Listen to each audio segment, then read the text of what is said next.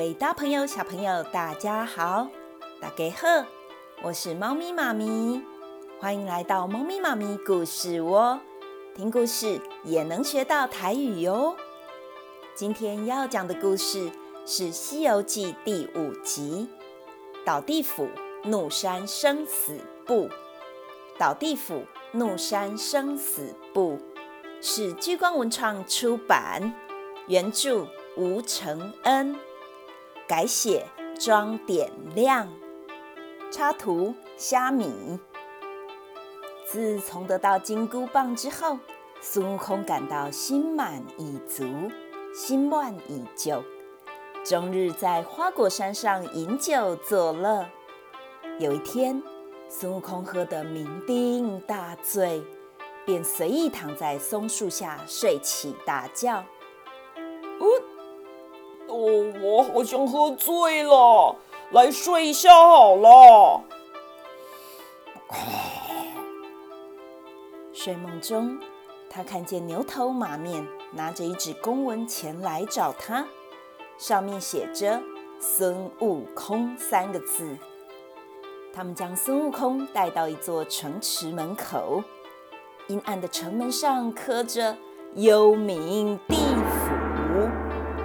孙悟空抬头一看，疑惑地说：“咦，幽冥地府不就是阎罗王居住的宫殿吗？哎呀，这是人死后才会来的地方，你们为什么把我带到这里来呢？”牛头马面面无表情地说：“你在阳间的寿命已尽，所以我们必须捉拿你到地府审判。”孙悟空听了，勃然大怒，大声叫骂：“我老孙修成了长生不死之术，早已不受阎罗王管辖。你们怎么能趁我睡着的时候，把我的魂魄勾到地府来呢？”牛头马面并不清楚孙悟空的来历，硬要将他拖进地府。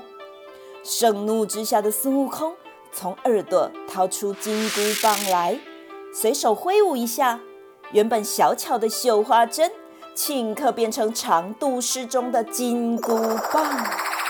举起了金箍棒，孙悟空轻轻一挥，当场就将牛头马面一棒打死了。接着，他在地府里见鬼就打。哈，看我的！小鬼们啊，慌慌张张地向阎罗王报告。阎罗大王，不好啦！外面有个猴模猴样的人正在大闹地府呢。看见孙悟空抡起金箍棒，周围的鬼魂都吓得落荒而逃。阎罗王虽然是掌管地府之人，此刻却也是不知所措。想了又想，阎罗王只好硬着头皮说：“好仙人，请住手吧。”请问您贵姓大名呢？怒气未消的孙悟空恶狠狠地说：“你这个愚蠢至极的阎罗王，竟然连我的姓名都不知道，怎么还敢叫牛头马面这两个蠢蛋来勾我的魂魄呢？”眼前孙悟空穷凶恶极的模样，让阎罗王吓得浑身发抖。他结巴地说。请请请您见谅啊！对不起，歹势，天底下同名同姓的人多如牛毛，我想可能是他们找错对象了。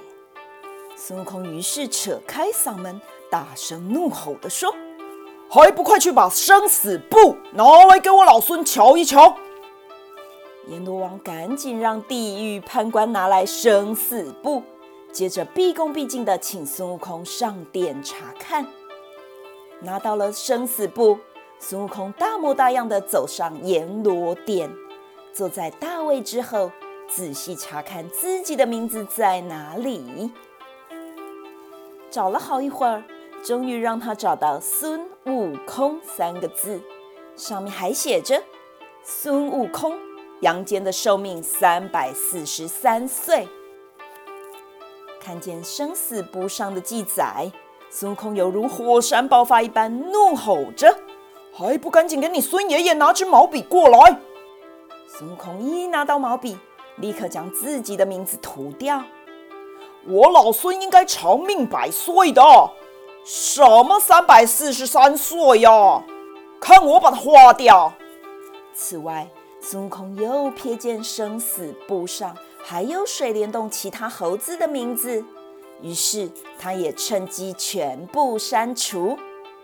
托孙悟空的福，水帘洞的猴子们全部都可以长命百岁了。眼看大功告成。孙悟空把毛笔随手一扔，将生死簿摔在地上，说：“好了，这笔账就一笔勾销。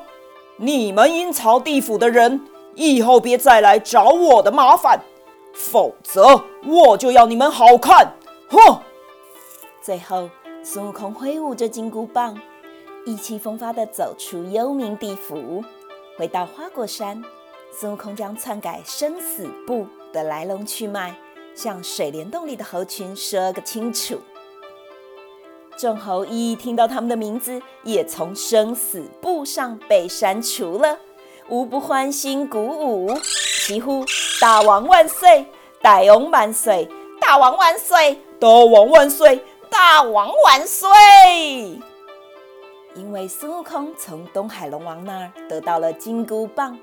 又将地府闹得天翻地覆，于是龙王和阎罗王分别写了奏章，把孙悟空强索金箍棒、篡改生死簿的恶行恶状，一股脑儿的向玉皇大帝禀告。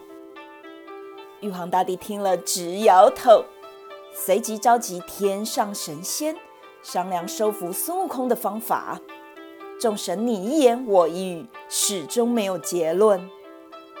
哎呀，到底应该怎么办呢、啊？这只猴子啊！最后，太白星君上奏道：“启奏玉皇大帝，这只石猴子是日月精华孕育而成的，现在又有通天遁地的本事，想要收服它，并不是一件容易的事，倒不如……”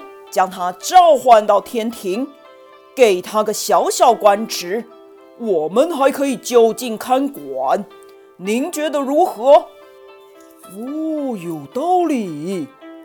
玉皇大帝觉得太白星君说的很有道理，便派他到水帘洞征召孙悟空到天庭当差。孙悟空一收到玉皇大帝的邀请，心中真是乐不可支，非常开心。非常欢喜，马上随着太白星君前往凌霄宝殿。于是玉皇大帝册封孙悟空为弼马温，让他专门管辖天庭的马匹。对于天庭官职一窍不通的孙悟空，还以为弼马温是非常尊贵的官职，因此他欢欢喜喜地接任，也认真照顾这些马匹。不到半个月的功夫。孙悟空就把一千多匹天马养得肥肥壮壮的。小朋友，猫咪妈咪跟你们预告，下一集孙悟空会大闹天宫哦。是什么原因让他大闹天庭呢？千万要锁定猫咪妈咪故事窝。